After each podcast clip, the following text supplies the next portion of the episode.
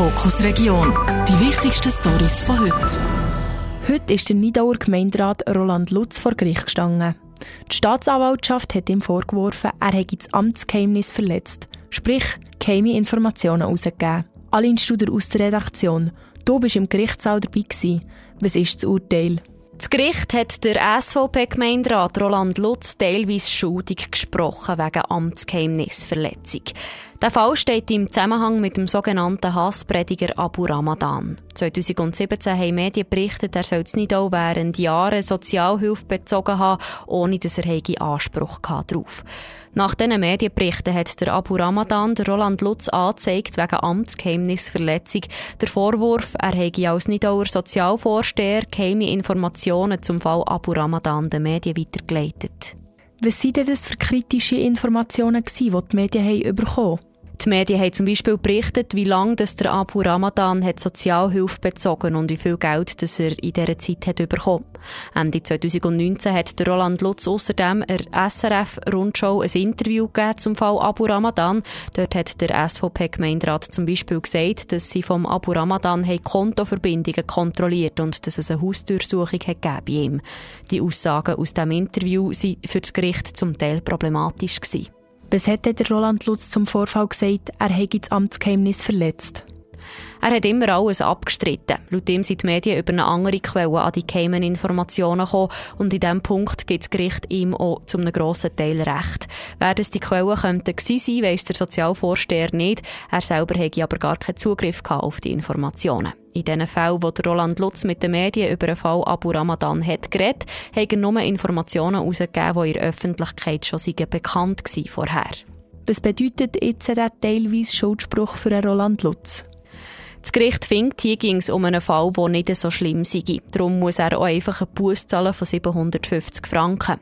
Im Vergleich zu dem, was die Staatsanwaltschaft hat gefordert, ist das sehr wenig. Die hat wollen, dass der Roland Lutz eine bedingte Geldstrafe bekommt von 150 Tagessätzen an je 140 Franken, insgesamt 21.000 Franken, plus ein Buß von 4.200 Franken. Das Urteil ist noch nicht rechtskräftig. Den Bauern in der Schweiz geht es doch eigentlich ganz gut. Das ist eine Aussage, die man schon noch so ab und zu mal hört. Die Landwirtinnen und die Landwirte in der Region Bern-Seeland sind da ein bisschen anderer Meinung. Wegen dem haben sie heute Abend an verschiedenen Standorten eine Mahnwache organisiert, um auf ihre Probleme aufmerksam zu machen. Stella Frank aus der Redaktion hat der Janik Palmer, Landwirt von Freschels und Mitorganisator von Mahnwacht Kerzers, vorher zum Interview getroffen. Als erstes hat sie von ihm wissen, was das für ein Anlass ist. Die Fahrzeuge werden ab 19.00 bei uns auf dem Platz eintreffen. Dort äh, sind Leute auf der Straße, die, die äh, reisen und dann auch parkieren. Auf einen Notfall haben wir noch Haufen Feldwege und auch Felder, die wir ausweichen können. Die Idee ist eigentlich, dass die Fahrzeuge mit den Blinklichtern und Lichtern signalisieren können, dass wir da sind. Wir machen das absichtlich, eigentlich am Abend, dass wir auch den Verkehr nicht stören beim Herfahren, beim Fortfahren. Und sicher natürlich der Hintergrund, dass man unsere drei Lichter auch sieht. Was sind da so die Hauptanliegen, wo man darauf aufmerksam machen will? Ja, wir haben vier Themen eigentlich. Das ist sicher mal die Sicherheit der Zukunft. Also wir wollen auch noch, dass die zukünftige Generation kann bauen kann. Ähm, wir möchten gerne faire Preise und das nicht nur in einem Sektor, sondern durchweg. Wir möchten gerne, dass wir in der Gesellschaft akzeptiert werden, auch wenn es halt manchmal ein stinkt. Und was sicher ein grosser Punkt ist, ist Bürokratie. Wir sind alles gelehrte Bauern und wir sind nicht Bürokraten. Wir möchten also nicht alle Wochen mehr Zeit im Büro verbringen, als draußen. Was würdest du jetzt diesen Leuten sagen, die vielleicht meinen, in anderen Ländern ist es ja viel schlimmer, den Schweizer Bauern geht es ja eigentlich gut? Ich glaube, es hat überall Probleme. Wir möchten eigentlich die Probleme, sagen wir mal, im Keim stecken, früh abwenden. Und wir sind wirklich mit vier offenen Punkten rausgegangen.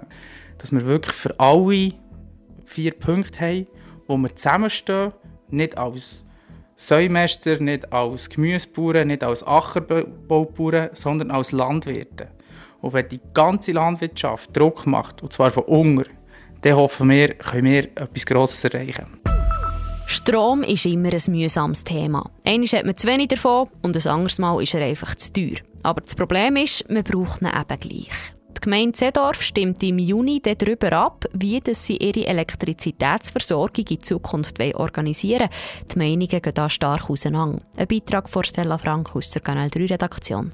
Den Bürgerinnen und Bürgern stehen drei Optionen zur Auswahl. Sich der Energieversorgung Evolon von Lies und Arberg anzuschliessen, eine BKW zu verkaufen oder nichts von beidem.